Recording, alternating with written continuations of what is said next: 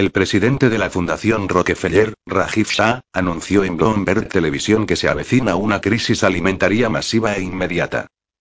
Shah avanzó lo que podría ser un cronograma para la próxima crisis alimentaria mundial que podría comenzar en los próximos seis meses. Dijo que las interrupciones en el suministro mundial de fertilizantes causadas por la guerra en Ucrania tendrían un impacto aún peor en la crisis, reduciendo drásticamente los rendimientos de los cultivos en todo el mundo. Shah dijo que el alivio de la deuda, prorrogando los vencimientos, y las subvenciones para los países de mercados emergentes son necesarios para mitigar los efectos de la crisis alimentaria. La aparición de Shane Bloomberg es interesante debido a la intensidad con que esta entidad viene trabajando respecto a la necesidad de reestructurar el suministro mundial de alimentos y hacerlo más sostenible. La fundación tiene puntos de vista estrechamente alineados con el Foro Económico Mundial, WEF, abogando por un reinicio global, recordando a las teorías eugenésicas de finales del siglo XIX y principios del XX. El fundador de WEF, Klaus Schwab, dijo a principios de 2020, meses después de que comenzara la pandemia del virus, que la pandemia representa una ventana de oportunidad rara pero estrecha para reflexionar, reimaginar y restablecer nuestro mundo para crear un futuro más saludable, más equitativo y más próspero.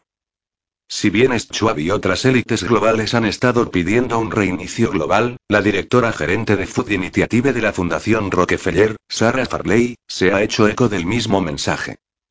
La nota de Farley publicada en el sitio web de WEF titulada Cómo reinventar nuestros sistemas alimentarios para un mundo posterior a COVID escribió la necesidad de rediseñar las cadenas de suministro teniendo en cuenta la nutrición y la salud humana.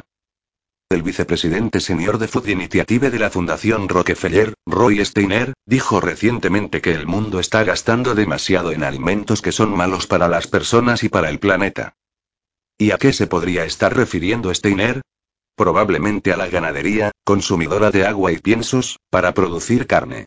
West ha defendido, como alternativa, la necesidad de introducir en el suministro mundial de alimentos insectos o carne de laboratorio en las dietas humanas, y estableciendo una especie de sistema de castas para el acceso a los alimentos de mejor calidad. El cronograma de Shah para la próxima crisis alimentaria es una clara advertencia de que el capital financiero utilizan eventos como las pandemias y la guerra como una oportunidad perfecta para implementar su plan para comenzar la transformación del sistema de suministro de alimentos. La carne se está convirtiendo con el paso de los meses en un producto cada vez más exclusivo.